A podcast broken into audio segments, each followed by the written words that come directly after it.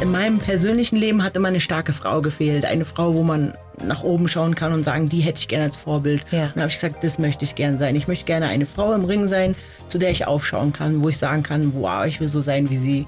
Okay. Und so ist dann die Alpha Female von Jahr zu Jahr entsprungen.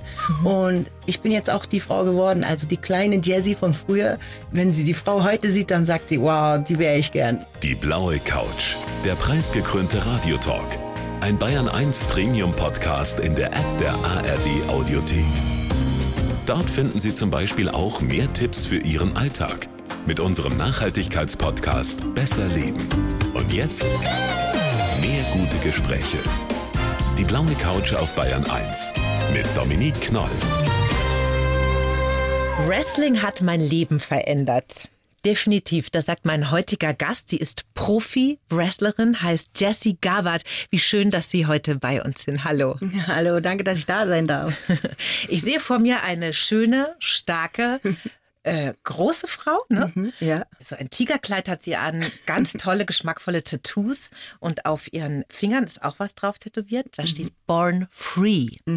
Weil Freiheit, was bedeutet für Sie? Ah, Freiheit ist mein Leben. Freiheit muss sein, Freiheit ist alles. Ich lebe für die Freiheit. Ja. Und dann war irgendwann der Entschluss, das trage ich immer mit mir auf meinen Fingern. Auf jeden Fall. Okay, okay.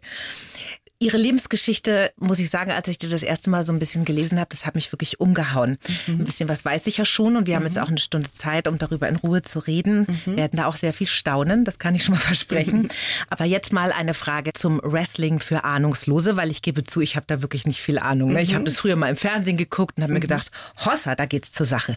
Ist das jetzt einfach nur eine gute Show oder tut man sich da richtig weh? Erklären Sie doch mal Wrestling für Dummies. Es ist halt beides. Es ist gute Show, die weh tut.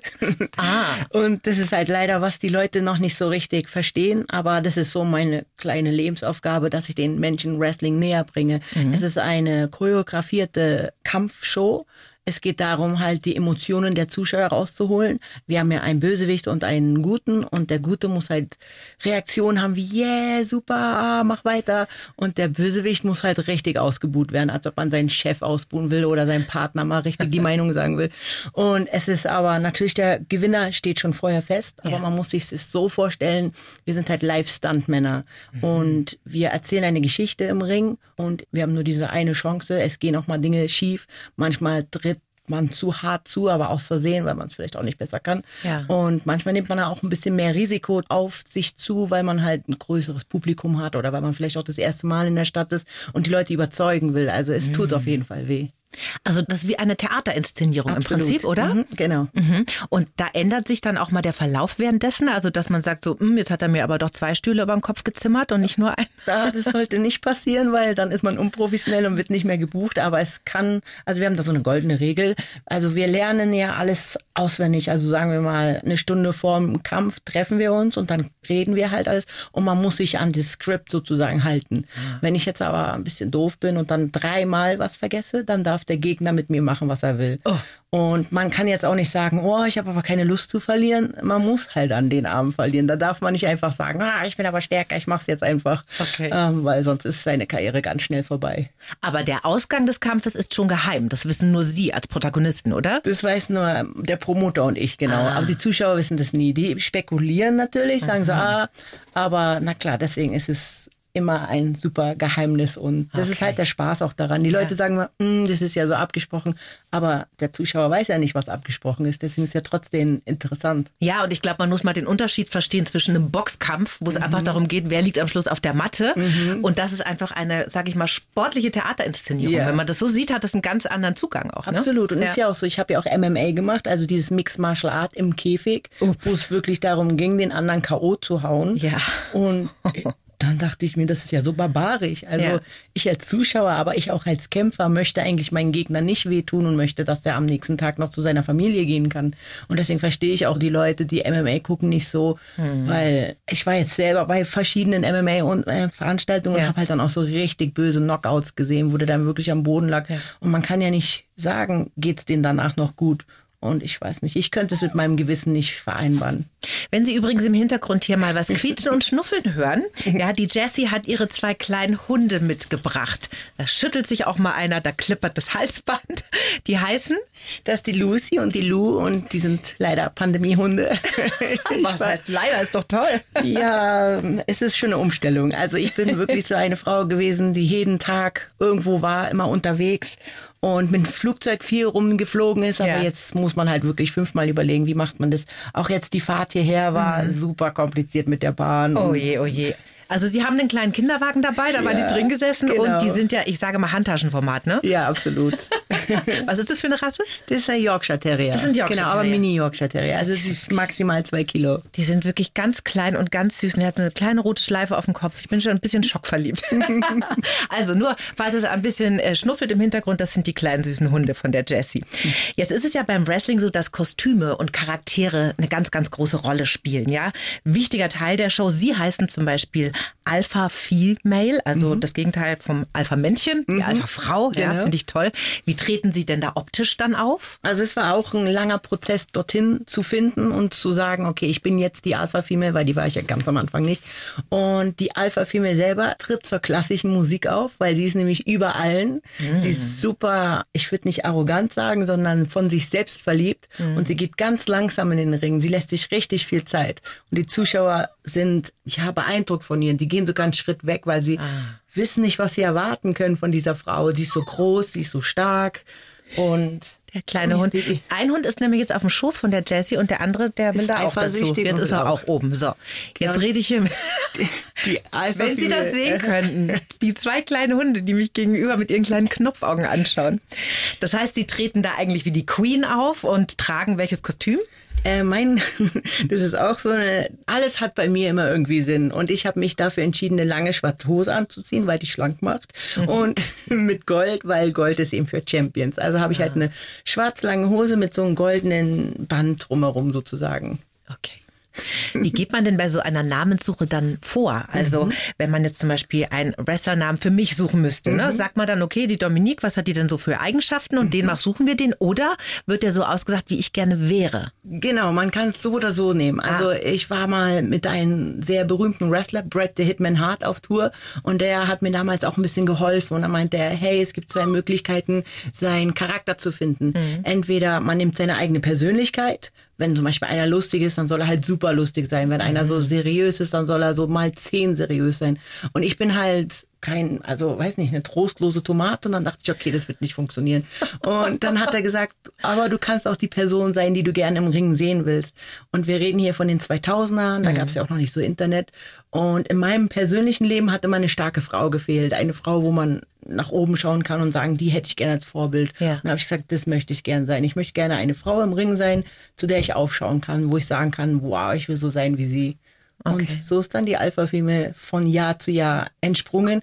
Mhm. Und ich bin jetzt auch die Frau geworden, also die kleine Jessie von früher. Wenn sie die Frau heute sieht, dann sagt sie, wow, die wäre ich gern. Toll.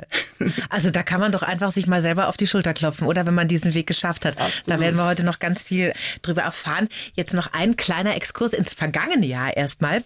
Da mhm. hat ihr Sport, das Wrestling, sie ja sogar mit Udo Lindenberg zusammen auf die Bühne gebracht. Sie waren drei Monate mit ihm auf Tour. Mhm. Wie kam denn das und was haben Sie da gemacht? Also 2019 war ich schon mit ihm Ach, auf das, Tour. Ah, okay. Genau. Und das sollte dann eigentlich die ganzen Jahre gehen, aber leider kam ja dann die Pandemie mhm, dazwischen. Mhm. Aber ja, ich saß eines Tages zu Hause, dann kam eine E-Mail rein, hier möchtest du mit Udo Lindenberg auf Tour gehen? Und ich so, ja klar, wer schreibt mir so eine blöde E-Mail? Hab dann direkt da angerufen und ich so, ah, das ging ja schnell. Und dann am nächsten Tag saß ich schon in Mannheim in diesem Büro, wo die halt das alles so erstellen, die ja. ganze Tour. Und dann haben wir halt gefachsimpelt, wie könnte man Wrestling auf die Tour von Udo Lindenberg bringen. Ah. Und dann haben wir uns ein Konzept ausgedacht, wie man den Ring aufbauen kann schnell und wie ich den Tänzerinnen Wrestling beibringe, weil es waren ja keine anderen Wrestler noch dabei, sondern nur ich. Und ja, es war super spannend. Also die erste Tour war natürlich, also beide Touren waren toll. Bis jetzt habe ich zwei Touren mitgemacht, aber die erste bleibt mir für immer im Kopf, weil erste Mal vor so vielen Leuten, da waren ja 20.000 Zuschauer. Boah. Wir haben 28 Shows gehabt und dann halt mit so einer Legende. Das Wahnsinn. großartig. Wahnsinn. Das heißt, Sie waren da ein Show-Element. Genau, äh, genau. Beim Konzert zu einem Song haben Sie dann gerasselt mit den Tänzerinnen. Genau, genau. Also ah. es gibt eine drei Stunden Show ja. und ich durfte bei drei verschiedenen Songs auf die Bühne gehen. Ja, der liefert ab. Ne? Wir haben den ja auch schon präsentiert von Bayern 1, als er in München war. Ja. Also das ist schon beeindruckend. Macht der denn auch noch was für seine Fitness, der Udo? Natürlich. Also auch dieses Jahr fand ich persönlich, dass er mehr fit war wie zum Beispiel bei der ersten Tour. Und, aber drei Stunden geht der ab und der ist ja noch beim Schau Soundcheck auch noch dabei, was viele gar nicht wissen. Und ja, der ist richtig fit, er geht ab und trinkt ja auch kein Alkohol mehr, geht joggen jeden Tag. Also Wer hätte es gedacht? ja, Ne? Wahnsinn. Großes Vorbild. Jeansgröße 28 habe ich mal irgendwo gelesen. Oh, Echt, ja, der ist so, klein. So eine Hüfte wie ein Junge, Klein unglaublich. ja. Jessie, wir schreiben für unsere Gäste immer einen Lebenslauf Mhm. und den würde ich Ihnen jetzt gerne mal rüberreichen. Oh nein. Und den dürfen Sie dann vorlesen? mal vorlesen. Genau, Warte, mal rüber. So. Sie lesen den jetzt einfach mal vor für unsere Hörerinnen und Hörer und danach können Sie uns ein bisschen Feedback geben, ob Sie damit gut leben können und dann Mhm. sprechen wir da einfach mal drüber. Okay. Ich heiße Jessie Gabert und ich bin Profi-Wrestlerin. Als Alpha-Female überwinde ich meine Angst und werde mit jedem Kampf stärker. Wir sind Athleten, aber kämpfen nicht gegeneinander, sondern wollen unser Publikum unterhalten. Geprägt haben mich meine Freiheit, meine schwierige Kindheit und Jugend sowie mein Traum vom Wrestling. Ich habe hart trainiert, viel einstecken müssen, aber auch sehr viel erreicht. In den USA habe ich auch die Schattenseite der Szene kennengelernt. Trotzdem wünsche ich mir fürs Wrestling mehr Anerkennung. Meine Show sollen die Leute ihre Sorgen vergessen und in meine Zauberwelt eintauchen. Ich bin stolz auf meine Gabe, immer das Positive zu sehen. Meine Botschaft lautet, wenn ich es geschafft habe, schaffst du es auch. Und? Unterschreibe ich. Das ist schön. Da freuen wir uns ja, mega. am meisten. ihr sehr gut gemacht. In diesem Lebenslauf, da steht unter anderem, Mhm. dass zum einen ihre Freiheit sie geprägt hat, aber auch ihre schwierige Kindheit. Mhm. Sie sind ein Findelkind, wurden auf den Stufen einer Kirche abgelegt. Mhm. Was wissen Sie darüber? Ich weiß so gut wie gar nichts, ähm, nur halt, dass ich halt die ersten Erinnerungen im Kinderheim hatte und dann hat man mir halt so Sachen erklärt. Also ich heiße ja auch nicht mit echten Namen Jessie Ja. Gabert, sondern Marie-Christine wegen Maria und Christus. Ja. Aber ich konnte mich selber früher, muss ich ganz ehrlich äh, eingestehen, nie mit Gott identifizieren und habe immer gesagt, ah, das gibt's ja gar nicht und so. Aber jetzt mittlerweile habe ich ja auf Latein hier stehen, nichts ohne Gott, weil ich jetzt in meinem Leben zu Gott gefunden habe und ohne ihn würde ich nicht existieren und ich vertraue ihm sehr, dass der Weg, den er für mich gewählt habe, dass der richtige ist. Ja, also gibt ihnen Halt. Absolut. Glaube, Spiritualität, Gott. Mhm. Und war das eigentlich ein bestimmter Moment in ihrem Leben, wo sie ihnen klar geworden ist, ich habe keine leiblichen Eltern, die sich mir gezeigt haben? Oder war das einfach irgendwann da? Also ich habe das selber ja nicht so immer so realisiert. Man weiß das ja auch nicht. Aber meine Brüder haben dann öfters mal zu mir gesagt, ja, du bist auf dem Müll gefunden worden. Ja, was eigentlich, ja. Und wo man sich denkt, ah ja, ist nur so ein dummer Kinderwitz. Und dann aber, als ich dann mit, ich glaube 14, 15, brauchte ich meine Geburtsurkunde, weil ich irgendwas, vielleicht ein Pass oder so, ich weiß nicht mehr, wie das war. Und da habe ich das dann gesehen. Und da wurde es mir ja erst klar, da wurde mir dann erst alles so erzählt. Aber ich habe jetzt noch einen Opa, also von der Familie, der weiß alles, aber der will mir auch gar nichts erzählen.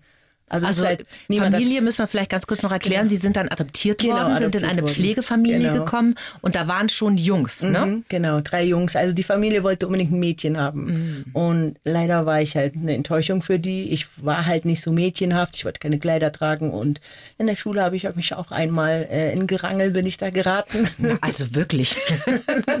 Sowas passiert. Wahrscheinlich wollten die so ein Ballettmädchen, oder? Ja, ja. Und das konnten sie mir halt leider nicht verzeihen, diese eine Rangelei.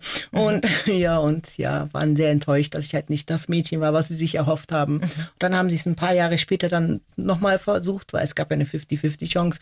Und dann kam aber dieses blonde, süße Ballettmädchen raus. Und dann war ich, seit ich zehn war, eigentlich voll vergessen von der Familie. Also sie waren in einer Pflegefamilie, hatten aber wieder keine Familie, kann man sagen. Okay. Mhm. Ja. Das Wie ist halt so ein roter Faden, so, weil man denkt sich so, ja, meine erste Familie, also die leiblichen Eltern haben mich hergegeben. Für die zweite Familie war ich auch nicht gut genug. Und so kam es halt mein ganzes Leben immer irgendwie nicht gut genug, reicht nicht. Und mm. also ein bisschen tragisch, aber ich bin drüber hinweg. Also ich muss sagen, resilient ist ja so ein Modewort, ne? so eine hohe Widerstandskraft zu Mhm. haben gegen die Widrigkeiten des Lebens. Und ich glaube, das können Sie sich auch mal irgendwo hin tätowieren auf Ihren Körper. wirklich. Das ist schon wirklich sehr beeindruckend. Wie lange waren Sie dann in dieser Pflegefamilie?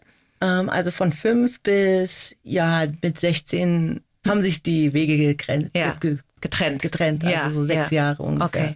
Okay. Das heißt, irgendwann kam dann die Idee, ich möchte stark sein, ich möchte mich wehren können Mhm. und dann kam das Wrestling wie in ihr Leben? So war es nicht ganz mit dem Starksein. Es kam nicht von heute auf morgen. Mhm. Also ich bin in der DDR groß geworden ja. und dann haben wir dort auch gelebt und dann ist ja die Mauer aufgegangen, 89 und dann hat irgendwie mein Vater seinen Job verloren und dann ist er nach München gezogen und dann sind wir schlagartig von Berlin nach München gezogen, mhm. ohne dass uns Kindern halt Bescheid gesagt worden ist. Also es war eine Entscheidung, was die Eltern getroffen haben, aber nicht den Kindern gesagt haben. Ich meine, wir hätten eh nichts zu sagen gehabt, aber wäre schon schön gewesen, wenn man uns vorbereitet hat. Und so hieß es, schnappt eure Taschen, nimmt das Wichtigste mit. Und dann war halt ein Riesenchaos und mein Bruder hat ein Wrestling-Buch weggeschmissen. Und dann habe ich das halt zufällig gefunden und ich gucke so rauf und da waren halt so lauter starke Männer und bunte Männer und auch starke Frauen. Und ich so, wow, was ist das? Hab das einfach mitgenommen und dann habe ich das dann, wo ich dann in Bayern gewohnt habe, angeschaut und da war ich voll verloren. Ich war in dieser Welt. Ich so, wow, wie schön ist das denn? und ich wollte nie selber Wrestlerin werden, muss man auch zugeben, weil das hätte ich mir auch niemals zugetraut. Ich war ja immer so ganz klein und zielig und schüchtern, aber ich habe immer geträumt, dass ich der Ringrichter werde. Also, dass ich die Ringrichterin bin und zwischen den starken Männern bin und sage, nein, du darfst das nicht. ähm, das ist aber ein süßer Mädchentraum. ja, ne? Ich sag den großen Kerl mal, wo es lang geht. genau. Und dann bin ich ja nach Berlin zurückgezogen mit 16 mit meiner Mutter.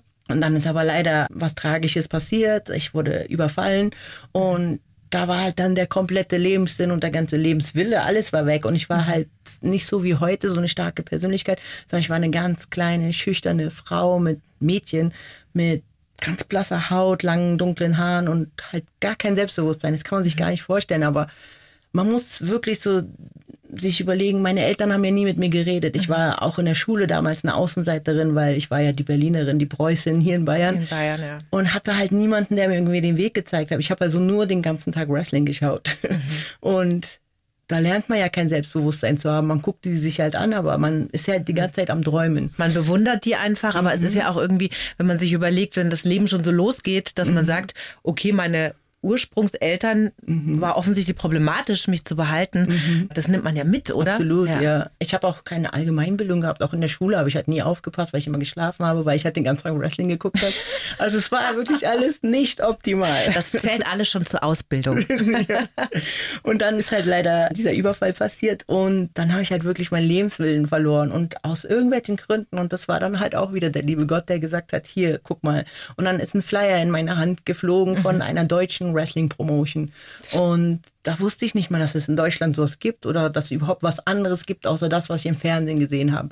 Ja. Und dann bin ich da hingegangen und dann habe ich halt zwei Frauen gesehen, die das gemacht haben. Und ich so, wow, Frauen können das auch machen. Und dann habe ich gesagt, ich habe ja nichts zu verlieren. Also im wahrsten Sinne des Wortes, ich habe nichts zu verlieren mhm. gehabt. Also habe ich gesagt, ich gehe jetzt dahin. Dann haben die erst Nein gesagt. Die haben gesagt, du bist ja gar nicht stark genug. Was denkst du? Du hältst dir gar nicht aus. Und Was geh so ein kleines, dünnes Mädchen oh, war, ne? Verrückt. Wahnsinn, Wahnsinn. so richtig. Also auf 1,80, was ich ja bin, war ich 60 Kilo, also ganz dünn. Ja. Und dann musste ich wirklich so betteln und sagen, bitte, bitte, bitte. Und dann haben die nach drei Monaten gesagt, ja, okay, du darfst hier mitmachen. Und ich habe natürlich oft geweint, wollte viel aufgeben, aber der liebe Gott hat immer wieder gesagt, mach weiter. Mhm. Und das heißt ja auch dann nicht, dass man sich ein schönes, lustiges Kostüm anzieht und im Ring rumhüpft, sondern das ist hartes, hartes Training, ne? Du musst dich erst beweisen. Also Jetzt mittlerweile ist es leichter, aber damals vor 20 mhm. Jahren, du musst dich beweisen, du musstest zu jedem Training kommen und bevor du dann überhaupt das Vertrauen des Trainers bekommen hast, dass du in den Ring darfst, musstest du erstmal die Drecksarbeit auf den Schoß machen. Mhm. Ich weiß noch, da hat sich mal ein Wrestler übergeben und ich durfte das dann wegwischen. Oh ja, Gott, also das ist ja bitter. nicht glamourös. Also nach oben gebuckelt, kann ja, man sagen, ne? Wirklich. Genau. Oh Mann, oh Mann. Mein erster Kampf war dann auch so ein Dreierkampf, also zwei andere Mädels im Ring, die ich halt da auch gesehen habe bei dieser Show gegen mich. Und ich weiß nur, ich habe zwei Schläge auf den Kopf bekommen, aber ob ich den Kampf gewonnen habe, ich kann mich nicht mehr erinnern. Komisch. Komisch. Wie war denn die Reaktion Ihrer Pflegeeltern, als Sie gesagt haben, ich bin jetzt übrigens auf dem Weg, Wrestlerin zu werden? Also die mochten das gar nicht. Schon immer haben die gesagt, das wird nichts und lass uns damit in Ruhe und mhm. weiß nicht was. Und dann, wie gesagt, mit 16 war ja der Kontakt komplett weg und mit 18 habe ich halt dann das Wrestling entdeckt für mich, also bin dort zu dieser Schule gegangen. Mhm. Also die waren nicht supportive, also die haben nie einmal, ich kann mich noch erinnern, dass ich dann, weiß ich nicht, vier, fünf Jahre nachdem ich schon im Ring oft gestanden bin, habe ich sie mal eingeladen und dann sagt sie noch so richtig doof, ja, äh, und damit willst du jetzt anfangen? Ich so, nein, ich mache das schon seit vier Jahren. Mhm. Und ja, also sie hat immer gesagt, sogar ihr Therapeut meinte, ich wäre der Grund all ihrer Probleme und es wäre ja peinlich, eine Tochter zu haben, die Wrestling macht.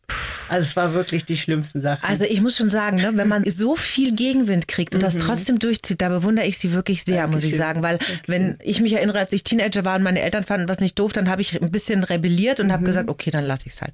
okay, ja gut. Also das Kann man finde auch ich, so machen. finde ich wirklich äh, äh, beeindruckend. Sie haben dann also aber auch eine Ausbildung gemacht, ne? Mhm, genau. Also das, alle haben zu mir gesagt, das musst du einfach machen, das ist Plan B. Und Mhm. es waren natürlich alle Leute, die immer gesagt haben, als Wrestler kann man nicht in Deutschland leben. Mhm. Also aber ich wusste immer, ich werde das machen und ich werde Wrestlerin und ich werde nach Amerika. Das war immer mein großer Traum, nach Amerika zu gehen. Und aus irgendwelchen Gründen wusste ich, dass wenn ich nach Amerika gehen will, keine Straftaten haben darf, kein Alkohol trinken darf und halt wirklich braver Bürger. Und das hat mir, glaube ich, mein Leben gerettet, weil wenn ich so meine Brüder angeguckt habe, die sind ganz abgestürzt und haben auch wirklich blöde Sachen gemacht. Auch so die Menschen so um mich herum, alle halt nicht ihre Ziele verfolgt. Aber ich wusste, ich trinke nicht, ich gehe nicht zur Party, ich trainiere nur wie eine Verrückte und ich will nach Amerika. Das Ja. war mein Nummer eins Ziel. Ja. Haben Sie denn noch Kontakt zu Ihrer Pflegefamilie? Mhm, Gar nicht. Nicht mehr. Nein. Hat sich dann erledigt. Ja. Das ist wahrscheinlich für Ihre seelische Gesundheit auch ein Absolut. bisschen besser. Ja. Dann ging es ja raus in die große weite Welt. Ne? Erstmal, wow, nach Japan. Also Das ist ein langer Weg gewesen. Also Boah. erstmal habe ich ein ganz peinliches Outfit von meinem Team bekommen in Berlin. Die haben gesagt, also die anderen waren halt alles ausländische Mitbürger, die waren halt aus ja, Kroatien, aus Griechenland, aus Libanon, also alles so aus Türkei, so verschiedene. Und ich war die einzige Deutsche da. Und dementsprechend musste ich nach Klischee arbeiten und ich war halt dann die, wo sexy sein sollte. Die sexy Deutsche. Oh mein Gott. mein und ich habe ein ganz kurzes Outfit angehabt. Ja. Und ich habe mich so geschämt und ich musste tanzen in den Ringen. Die haben mich aus St. Pauli angekündigt. Also richtig schlimm. Ich habe mich so geschämt. Und dann habe ich hier und da Kämpfe gemacht. Wir waren viel in Frankreich, viel gebucht. Und weil ich aber sexy war und sex sells, bin ich erfolgreicher geworden wie diese zwei Mädchen. Und dann gab es natürlich ein bisschen so Zickenkrieg und Ärger und weiß ich nicht. Und dann habe ich das Team verlassen. Und dann hieß es aber, nee, du darfst da nicht mehr Jazzy B sein, weil so hieß ich früher. Und du Ja. darfst nicht mehr mit diesem Outfit. Und ich so, Gott sei Dank, will ich auch gar nicht.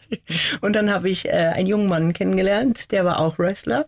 Und der war da mal unterwegs zum Kämpfen und dann hat er so zu den Mädels gesagt, die da waren, ja, meine Freundin, sie sitzt jetzt zu Hause, sie ist eifersüchtig, was gar nicht stimmt, aber. Und dann haben die gesagt, hä, warum ist sie eifersüchtig? Sie ist doch die Alpha-Female. Ja. Und ich so, den Namen nehme ich. Und So kam das. So kam Aha. es dann. und dann habe ich halt trainiert wie eine Verrückte und Mhm. bin immer stärker geworden und habe halt auch an Selbstbewusstsein zugelegt, weil er mir halt viel Unterstützung auch gegeben hat. Das und war auch Ihr Freund, also eine Liebesbeziehung war das. Genau, Mhm, genau, mein okay. Verlobter dann Ja. auch. Und es ging dann immer besser und ich wurde dann immer mehr gebucht. Ich durfte dann so mal nach Afrika, da war eine schöne Tour und hier und da und mal in England. Und dann aber leider ist die Beziehung kaputt gegangen, weil er einfach eine Familie wollte und ich nicht. Ich wollte immer, wie gesagt, Wrestlerin werden und du kannst ja nicht mit einem Kind eine Wrestlerin sein. Schwierig irgendwie, ja. Und dann bin ich nach England ausgewandert, nach London, weil in England kannst du in Europa eigentlich jeden Tag Wrestling machen. Die haben jeden Tag irgendwie eine Wrestling-Show. Und das war ja hier in Deutschland noch nicht. Und dann war ich auf einer Show in England und da war ein japanischer Promoter und der hat mich entdeckt und gesagt, wow, dich will ich. Aber ich wollte nicht nach Japan, weil in Japan ist das Wrestling ganz anders. In Japan sind die so seriös und die schlagen dir halt echt ins Gesicht. Das und tut richtig weh dann. Oh mein Gott. Also ich habe wirklich meine Zähne verloren, Trommelfell mehrfach gebrochen, Gehirnerschütterung. Ja, Alles in Japan passiert. Alles in Japan passiert. Die kommen doch gar nicht hoch zu Ihnen. Die sind so äh, klein. Die treten mir erst in die Beine und dann. nee, aber es war sehr wild und dann haben sie mich gefragt, ob ich nach Japan kommen will und dann bin ich darüber erstmal zwei Wochen erstmal einen Test machen. Dann waren die aber so begeistert und haben gefragt, ob ich für immer bleiben will und ich so, oh nee. dann bin ich erstmal nur für drei Monate geblieben, weil ich wusste, oh, ich wusste selber nicht, ob ich das überhaupt aushalte. Und ich muss auch sagen, es war so schwer. Also das Wrestling war das Training, wir mussten jeden Tag vier Stunden trainieren und es war so schwer.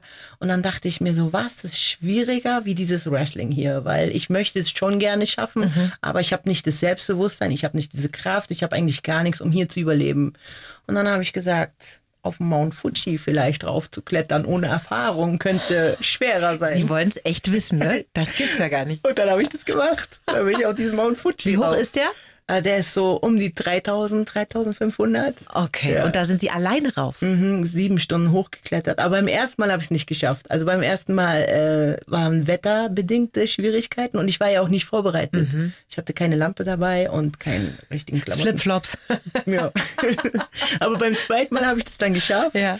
Und wo ich dann beim Training wieder war, weil meine Beine haben dann so wehgetan, ist ja klar. Und dann, also der Muskelkater, der danach kam. Und dann stehe ich da im Training und dann kam dann wieder irgendeine Aufgabe, wo ich wusste, boah, die ist so schwer. Aber ich so, ich habe es auf dem Mount Fuji geschafft. Dann schaffe ich diese Aufgabe auch. Aber dass Sie den Berg dann noch gebraucht haben bei all dem, was Sie vorher schon geschafft haben im Leben, das ist ja, auch schon so irre gewesen. Haben Sie eigentlich schon mal ein Angebot für ein Drehbuch bekommen für Ihr Leben? ähm, tatsächlich nein. Also wer möchte so. Na, jetzt mal ehrlich, oder? Weil Mhm. diese ganzen, das Wrestling-Magazin, dann kam dieser Handzettel, Mhm. die Herkunft. Für mich entsteht da gerade ein, ein total toller Film. Ja, aber das Leben. Problem war immer, und deswegen kann ich mich nicht als erfolgreich einschätzen, aber das war wahrscheinlich totaler Quatsch. Und zwar, man ist als Wrestler nur super erfolgreich oder man hat es geschafft, in Anführungszeichen, Mhm. wenn man zur WWE gegangen ist. Also WWE ist das, was in Amerika ist. Okay. Mhm. Jetzt war ich da aber auch. Ich habe es tatsächlich dahin geschafft. Und vor allen Dingen, es hat 20 Jahre gebraucht, bis ich dahin. Ich habe mich ja da immer beworben. Ich hatte auch dreimal ein Vorstellungsgespräch bei denen, aber es hat immer nicht geklappt. Muss man sich das vorstellen wie so eine ganz strenge Schauspielschule, oder? Wo man Mhm. auch mehrmals versuchen muss, immer wieder, immer wieder und vielleicht mit viel Glück klappt's dann viel mal. Und bei Ihnen mal. hat's geklappt, aber das war dann gar keine so gute Erfahrung. Nee, erst ne? hat's nicht geklappt, also gar nicht, also null null. Und dann 2017 haben die Amerikaner gesagt, wir machen mal ein Tournament, was außergewöhnlich ist, weil sie Leute gebucht haben, die nicht unter Vertrag sind. Und ich habe das dann auch so gesehen und ich dachte, oh bitte, bitte, ich will dabei sein, weil ich, die wollten dann, dass jedes Land vertreten wird. Und mein Glück ist halt, ich bin die einzige Deutsche, die das macht. und dann zwei Wochen vorher haben die mich tatsächlich angefragt. Zwei Wochen. Alle anderen wussten das schon so Monate vorher und ich so zwei Wochen. Und ich war aber dann auch die Erste, die sie angekündigt haben. Und ich so, das gibt's ja nicht. Die Letzte, die sie fragen, aber die Erste, die sie ankündigen. Also in meinem Hinterkopf war immer, ich gehöre dahin. Ich weiß, dass ich gut genug bin, das zu schaffen. Und dann bin ich dahin gekommen und wir haben einen Kampf gehabt und der hatte großartige Reaktionen. Die Leute waren Standing Ovation, die haben unseren Namen so, aber jetzt sind wir ja zu zweit. Also wir kommen Backstage, alle wirklich, die Producer, der Chef, alle sind, wow, wie krass war das denn? Aber ich wusste, dass sie sich nicht 100% sicher waren, an wen es jetzt lag. Also Sie haben mit einer anderen Frau gekämpft, genau, ne? genau, genau. Und diese andere Frau war aber unter Vertrag bei der WWE. Okay. Also es war ja ein Turnier. Ich habe die erste Runde verloren, also war ich jetzt draußen. Aber ich habe mir gedacht, hey, ich habe einen Kampf gehabt, passt schon. Und es war so ein Wochenende. Und am nächsten Tag muss ich ja wieder da anwesend sein und ich gehe halt zu meinen Kollegen, die ich kenne ja alle und so, hey, hier, soll ich dir irgendwas helfen? Ah. Und dann sagen die so, wieso bist du nicht umgezogen? Ich so, hä, warum? Ja, du hast heute einen Kampf. Ich so, hä? Und das wusste ich gar nicht. Und dann haben die extra noch, weil sie sehen wollten, wer jetzt diese gute Reaktion gehabt, mich nochmal in einen anderen Kampf gesteckt. Jetzt hat erstmal dieses eine Mädchen da gekämpft, ihre Reaktion war gut, aber nicht so laut. Und dann, oh mein Gott, das war das Krasseste. Ist The German Girl gekommen. Das war so ein Sechserkampf. Also erst kamen drei Mädels und dann noch zwei aus meinen und dann kam meine Musik. Und meine Musik wirklich nur der erste Ton. Und dann, und die Leute, uah! Oh. Und ich guck meinen Chef an, er so, uah, meine Gänsehaut ist die Leute waren so laut, ich konnte meine eigene Musik nicht hören. Ich komme so in den Ring, ich so, boah, das gibt's doch gar nicht. Und die ganze Zeit rufen sie so, Jazzy, Jazzy. Boah, was für ein Gefühl, oder? Wahnsinn. Und dann Toll. durfte ich den Kampf auch gewinnen. Also dann sollte ich so den Kampf so fertig machen. Und die Leute halbe Stunde lang, please sign Jazzy. Und das bedeutet, gib Jazzy einen Vertrag. Mhm. Und ich stehe jetzt in der Mitte dieses Ringes mit zwei anderen Mädels, wo man aber auch sagen muss, diese beiden Mädels sind so talentiert und so gut. Und die rufen meinen Namen. Mhm. Oh Gott, ich gucke mich so um und ich denke mir, ich habe keinen Vater in diesem Business. Ich habe nicht mal Support gehabt, aber die rufen meinen Namen gerade. Und ich so, wow. Und dann haben die mir einen Vertrag angeboten. Aber leider, ich hatte dann eine ganz schlimme Nackenverletzung, dreifacher Bandscheibenvorfall. Ach, das Und- kam dann nach Vertragsabschluss Und erst, diese dann haben sie Verletzung? den Vertrag zurückgezogen. Also es kam also gar nicht erst zu dieser Arbeit. ja. Mhm. Und dann war meine Welt kaputt. Aber dann ganz 2018 habe ich mich dann ähm, regeneriert, habe also die Operation nur hinter mich gebracht und dann dafür gesorgt, dass ich wieder normal leben kann. Und dann kam doch nochmal der Anruf. Dann haben sie gesagt, hey, wir wollen doch noch mal gucken, vielleicht klappt's ja doch. Mhm. Und dann habe ich sieben Stunden bei denen ihren Doktor verbracht. Die haben mich alles angeguckt, meine Knie, mein Kopf. Da wird man alles. wie so ein Profifußballer, dann, Mhm. ne, wenn der TÜV, wechselt, einmal durch TÜV gegangen. einmal Körpertüv gemacht. Ja. Und dann haben die gesagt, hey, wir geben dir die Chance. Also es gibt ja das Top-Produkt, wo du ganz oben bist, aber es gibt noch so zwei untere Schritte. Und die haben mich ganz unten hingesetzt. Da war ich dann ein Jahr, aber das war die Hölle. Ich wurde so gemobbt und keine Ahnung, die haben immer so doofe Sachen gemacht. Und Mobben ist ja noch okay, man muss ja nicht mit mir reden, ich brauche auch keine Freunde, ist mir alles egal. Aber dann haben sie halt versucht, mich zu verletzen und die Mädels sind auf meinen Nacken losgegangen. Und dann habe ich mir gesagt, okay, dafür lohnt sich das nicht. Also da haben sie vorher auch wirklich zu hart gekämpft, ne, um sich dem Ja. dann auszusetzen. Ist ja so. Und wenn du jeden Tag weinst und du einfach auch keine Freude mehr an deiner Arbeit hast, dann lohnt sich das nicht. Und wie gesagt, Freiheit ist Nummer eins. Und das Ja. war dann keine Freiheit mehr. Haben sie die Reißleine einfach Ja, gezogen. ich, Sehr genau, ich bin dann gemacht. halt dahin gegangen, weil es war ja ein Jahresvertrag und habe ich gesagt, entweder gibt ihr mir hier mehr Geld oder ich komme eine Stufe höher, halt, dass ich Hauptsache weg von denen halt. Aber dann meinten die bei beiden nein und dann habe ich gesagt, ja, okay. Jetzt müssen Sie ja auch ein bisschen auf sich schauen, auf Mhm. Ihren Körper schauen, auf die Gesundheit schauen. Und deswegen eine sehr schlaue Idee gehabt, finde ich. Sie sind nämlich selber Veranstalterin mittlerweile, Mhm. ne? Mit äh, Sirius Sports Entertainment heißt das. Sie machen Motto-Shows, Wrestling-Motto-Shows. Genau. Was gibt es denn für Pläne für dieses Jahr? Oh, die Pläne sind groß, aber ob man es dann umsetzen kann. Ähm, Ich bin mir ziemlich sicher, Sie schaffen das. Ich, um ehrlich zu sein, auch. Also ich wollte ja 2020, also das Ganze, was ich gerade erzählt habe, also mit dem Wrestling in der WWE in Amerika, ist ja 2019 gewesen. Und dann habe ich Anfang 2020 gekündigt mit dem Plan, da mache ich halt mein eigenes Ding. Aber tada, Pandemie kam. Also wieder auf den Arsch gefallen. Und dann war jetzt 2022 und dann habe ich gesagt, komm, jetzt, jetzt machen wir es. Aber ich muss sagen, als diese erste Show, dieser Gedanke kam, ich hatte null Euro. Ich wusste nicht, wie ich das hinkriegen soll. Aber da kommt wieder der liebe Gott ins Spiel. Er hat mir geholfen. Von da kam Sponsoren, von da kam irgendwas. Und ich konnte meine erste Show machen. Und die erste Show war so eine königliche Show. Ja. Und die Show hieß der Urknall, weil es halt der Anfang war. Ja. Und die Leute waren so begeistert. Und jetzt habe ich so ein, ja, wie sagt man, eine Kooperation in Basel abgeschlossen, in der Schweiz. Das ist so ein Hotel. Die haben halt Boxen und Mixed Martial Arts und haben gesagt, Wrestling haben wir noch nicht. Und die wollen jetzt halt regelmäßig Wrestling. Und dann haben wir da eine Show gehabt im Oktober und die waren so begeistert. Und jetzt im Mai werde ich wieder nach äh, Basel gehen. Also Toll. diese Show steht schon mal äh, 100 Prozent und die anderen Shows drumherum, die ich in meinem Kopf habe, die ich gerne hätte, die, die werden auch wahr. Also Sie haben so einen guten Draht nach oben. Ich bin mir sicher, das wird das. Vielleicht können Sie für mich ja auch mal was klar machen. okay. Ich bin stolz auf meine Gabe, immer das Positive zu sehen. Meine Botschaft lautet, wenn ich es geschafft habe, schaffst du es auch. Das haben wir auch in den Lebenslauf geschrieben. Da haben Sie ja auch ganz fleißig genickt. Und Sie haben es ja auch schon geschafft, Schauspielerin zu sein. Hatten eine kleinere Rolle in einer Netflix-Serie. Almost Fly, da spielen Sie die Frau eines Mafia-Bosses. Wie kam das? Ja, da war auch einmal so eine E-Mail in meinem Postfach. Sie kriegen immer einfach so eine E-Mail. Ja. Jessie, Mensch, komm doch mal vorbei. aber das war, das war schwer. Nee, das war richtig schwer. Ich musste gegen 2000 Mädels antreten. Also 2000 Mädels standen in der Auswahl. ja. Und dann habe ich es immer Runde zu Runde weitergeschafft. Und das war so lustig. Die letzte Runde, da waren dann noch zwei Mädels, also eine andere und ich. Ja. Und dann hieß es aber, dass der Producer nicht kommen kann, weil er mit der Bahn irgendwie feststeckt. Und da gab es so eine Szene, die sollte ich nachspielen. Und zwar öffne ich die Tür. Und jetzt wusste man, soll ich sexy sagen oder soll ich so hart sagen, so, ha, komm rein oder hey, komm rein. Und die haben das dann mit der Kamera aufgenommen. Also die Person stand hinter der Tür und ich soll so die Tür aufmachen. Auf jeden Fall mache ich erstmal den harten, hey, komm rein. Und dann mache ich die Tür auf und will gerade sexy machen. Hi. Und dann steht der Producer vor mir. Und der hat gesagt, du bist eingekauft. Ja, er sagte, ich habe mich gerade entschieden. Das war so peinlich, aber so süß. Gut, dass er Und- nicht beim ersten Mal gekommen ist, ne? ja, genau. Ja, das Timing war einfach perfekt. Und ja, es war so spannend. Das war ja Wiedemann und Berg. Das ist schon eine große Produktion Ja, gewesen. ja. Oh, es war super spannend. Also Toll. Ja. Also es ist was ganz anderes wie Wrestling, weil bei Wrestling Mhm. hast du nur eine Chance, aber bei Schauspieler, du musst es ja hundertmal wieder denselben Text sagen. Hundertmal Tür auf, Tür zu. Oh, Oh, Gott. War ein bisschen langweilig, muss man schon zugeben. Ja, aber es ist auch eine Bühne und sie machen eine Art von Action auf einer Bühne. Also Ja. irgendwie kommt es ihnen ja doch dann wieder entgegen. Und jetzt bald treten sie sogar beim Brecht Festival auf. Yeses. Vom 10. bis 19. Februar in Augsburg ist das. Wäre ja 125 Jahre alt geworden, heuer Bertolt Brecht. Da gibt's dann Theater und Literatur, Musik und Show. Show mit Ihnen und die heißt Kampf um Augsburg.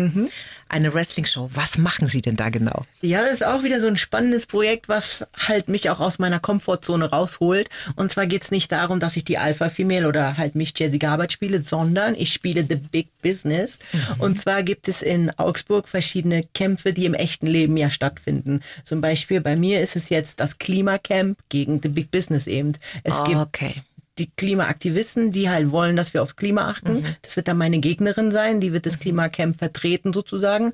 Und dann werden wir im Ring aufeinandertreffen und dann schauen wir mal, wer gewinnt. Das Klimacamp, das ist ja in Augsburg schon seit ein paar Jahren, glaube ich, neben dem Rathaus aufgeschlagen, so links vom Rathaus da. Und gegen die treten Sie dann als Big Business an in dieser Genau. Und ich Show-Inszenierung. musste etwas super Peinliches machen. Nämlich? Ich musste mit meinem, was die für mich ausgesucht haben, Wrestling-Outfit, Ja. Vor dieses Klimacamp mit einem Megafon und musste eine Rede halten. Oh Gott. Eine Rede, die eine Politikerin gehalten hat. Ja. Und die war nicht nett. Die war nicht nett fürs Klimacamp. Das war eine Vorbereitung für diese Show quasi. Ja, genau. Warum passen denn jetzt Wrestling und Brecht eigentlich zusammen? Naja, Herr Brecht liebte Kampfsport und Ah. ja, Wrestling ist ja Theater und Mhm.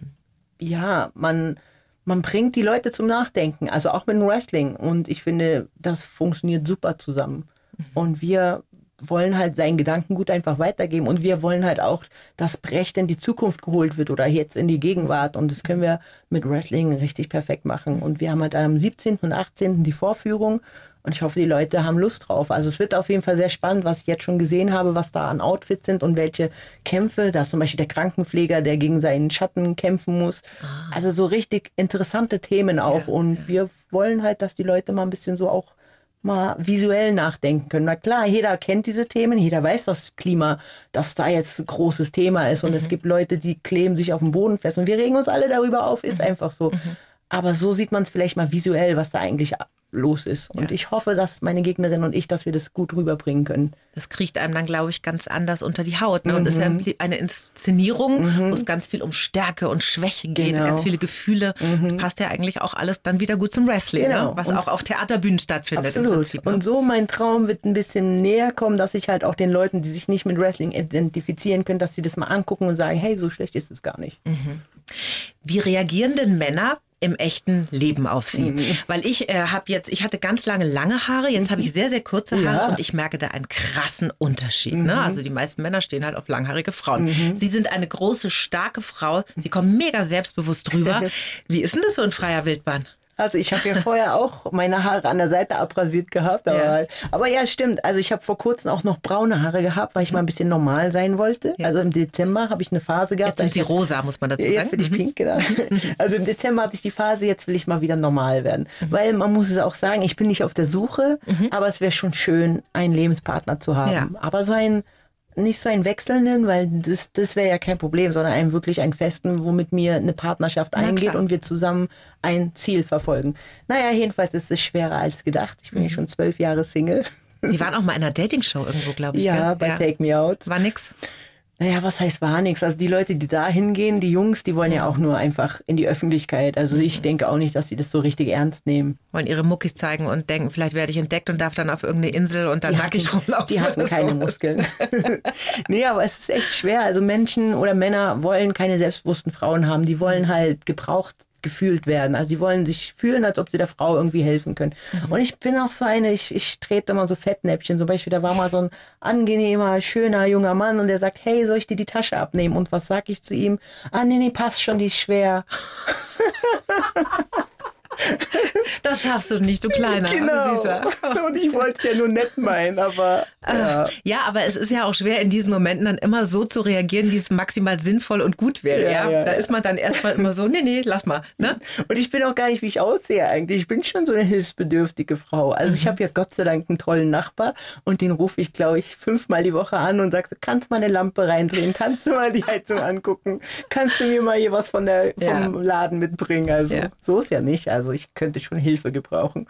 Aber Sie kommen sehr gut klar in Ihrem Leben. Ah, aber es ist natürlich klar. zu zweit, wenn man jemanden findet, mit dem man da so schwingt. Das ist natürlich. Also heute schön. dachte ich mir so, ich bin ja mit dem Kinderwagen unterwegs, mein mhm. Hund, und dann dachte ich mir so, ah, hätte ich jetzt einen Partner, dann können wir den dann gemeinsam die Treppe runterhieven. Aber ja. so muss ich halt irgendwelche fremden Menschen dann fragen. Und es ist ja auch verrückt. Die Frauen helfen mir immer, die Männer helfen mir gar nicht, weil die immer Angst vor mir haben. Ist wirklich so. Ich spreche die an und dann zucken die erstmal zusammen. So, was will diese große Frau von mir? Ich so, Entschuldigung, so. Wenn wir jetzt noch mal ganz kurz zurückgehen in Ihre früheste, früheste Kindheit, wenn mhm. Sie da zurückdenken, ist es denn so, dass jetzt heute, so viele Jahre später, irgendwo in Ihnen noch diese Hoffnung sitzt, dass Ihre leiblichen Eltern sich mal melden? Oder lässt man das irgendwann dann los und sagt, okay, das ist jetzt so, aber ich möchte nicht mehr drüber nachdenken? Das lässt man los nach einer Weile. Klar, man hat ganz oft den Moment, also ich zumindest nicht, kann mir aber vorstellen, dass es auch anderen geht, die nicht ihre Wurzeln kennen, man denkt sich immer, wären meine Eltern stolz auf mich? Oder mhm. man hat immer dieses Problem, alle um mich herum, wirklich, ich krieg glaube ich, täglich von meinen Freunden die Nachrichten, hey, wir sind so stolz auf dich. Oder wenn ich eine großartige Show gemacht habe, ah, so, so stolz. Aber es ist irgendwie nicht dasselbe. Also mhm. man hat immer so im Hinterkopf so, oh, ich wünschte mir, meine Eltern wären hier und ja. würden das sehen. Ja. Und auch zum Muttertag oder Vatertag. Also ich mache dann schon so Facebook-Posts und sage dann so, hey, wenn du mich siehst, hier, alles gut. Ich würde denen auch verzeihen. Also weil ich weiß ja nicht, warum sie es gemacht haben, aber es wäre halt schon schön. Aber ich habe die Hoffnung auf jeden mhm. Fall verloren. Aber glauben Sie, das ist vielleicht auch so ein bisschen ein Antrieb gewesen von Anfang an, sich in die Öffentlichkeit mhm, zu begeben? Absolut, ja. Also absolut. Am Anfang war ich auch mit, mit meinen bürgerlichen Namen. Aber ich meine, selbst wenn man jetzt Wrestlerin googelt, dann sieht man ja auch mal bürgerlich. Also das war auf jeden Fall, muss man, also gebe ich auch gerne zu. Das war, ich habe gesagt, ich will immer in die Öffentlichkeit, damit meine Eltern mich finden können. Mhm. In welchem Ort war das dann, wo Sie als Findelkind auf diese in Berlin, Kirchenstufen geworden äh, Friedrichshain, Berlin. Berlin-Friedrichshain. Mhm. Ja. Also Bayern 1 ist ja auf der ganzen Welt zu empfangen. Ja. ja. Wer weiß. Ich meine, 40 Jahre sind jetzt schon vergangen, deswegen. Aber man weiß nie, ein Wunder mhm. gibt es immer. Ne? Mhm. Man trägt es irgendwie mit sich, aber mhm. man hat es nicht mehr ständig präsent. Wahrscheinlich ja, ist es so dieses Gefühl. Ja. Mhm, mhm. Was würden Sie denn Ihrem 20-jährigen Ich aus heutiger Sicht sagen? Oh, ich würde sagen, hey, alles, alles easy. Mach dir nicht so viel Sorgen. Also chill. Alles wird gut. so sage ich auch immer. Also jetzt auch, es ist, jetzt muss man schon sagen, ein bisschen schwierige Zeit gerade, aber mhm. ich mache mir nicht mehr so viele Gedanken. Also ganz, also wirklich, ich kann mich ja noch erinnern an meine erste Wohnung, wie die Tür nicht zuging, die Heizung ging nicht und das Wasser ist immer übergelaufen und ich habe wirklich oh nur Gott. geweint. Aber ich kann mich heute zum Beispiel gar nicht mehr erinnern, weil es das letzte Mal ist, dass ich geweint habe. Mhm auch zum Beispiel bei meiner letzten, also die vorletzte Show war leider nicht so erfolgreich. Mhm. Ich weiß, dass ich da vorm Vorhang stand und gesehen habe, dass die ganzen Plätze leer waren. Da habe ich so einen Mini-Herzinfarkt bekommen. Meine Freundin hat mich dann ins Büro gezogen, hat gesagt, hey, es, du kannst jetzt nichts machen. Du kannst jetzt diese Show durchziehen, aber du kannst jetzt eh nichts machen. So. Mhm. Und dann habe ich gesagt, ja, durchatmen. Und das, glaube ich, würde ich ja 20-Jährigen sagen. Ich, ich würde sagen, du bist geliebt, du bist gut, wie du bist und alles wird gut. Toll. Ja. Das sind gute Worte, die kann man, die kann man sich auch irgendwo hinschreiben ist auf dem so, Körper, so. ehrlich. Ein bisschen Platz ist ja noch. Ja. Also ich habe heute mit Ihnen, liebe Jessie Gabert, ganz viel gelernt über oh. Wrestling zum mhm. ersten Mal, weil ich gucke jetzt anders auf diesen Sport, muss mhm. ich wirklich sagen. Ich wusste da nicht, wie das abgeht äh, mhm. und wie diese Kämpfe inszeniert sind und so weiter. Und ich habe auch ganz viel gelernt über eine positive Haltung zum Leben, weil das finde ich schon bemerkenswert, wenn man mhm.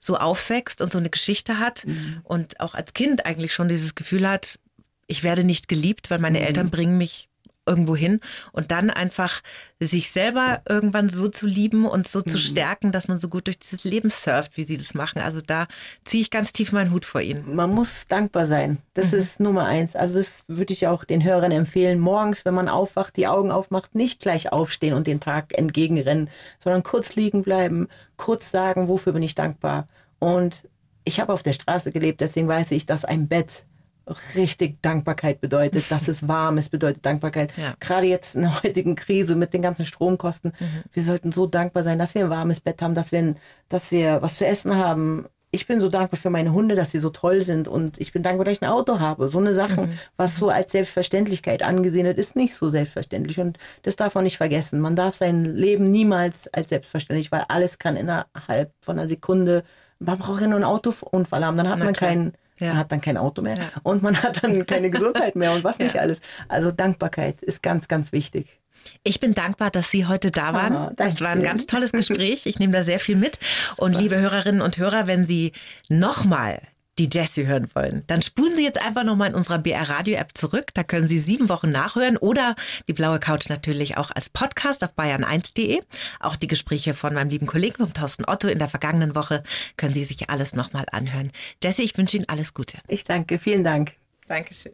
Hallo, ich bin Viktoria Michalzack, arbeite als Journalistin und tauche mit euch ab.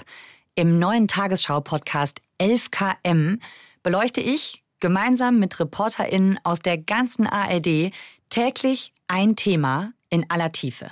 Egal, ob aus Politik, Wirtschaft, Kultur oder Sport, wir nehmen euch mit ins Geschehen und liefern euch neue Perspektiven. Hört rein und abonniert uns. Wir freuen uns auf euch. Jeden Montag bis Freitag in der ARD Audiothek. 11KM, der Tagesschau-Podcast. Die Bayern 1 Premium Podcasts. Zu jeder Zeit, an jedem Ort in der App der ARD Audiothek und auf bayern1.de.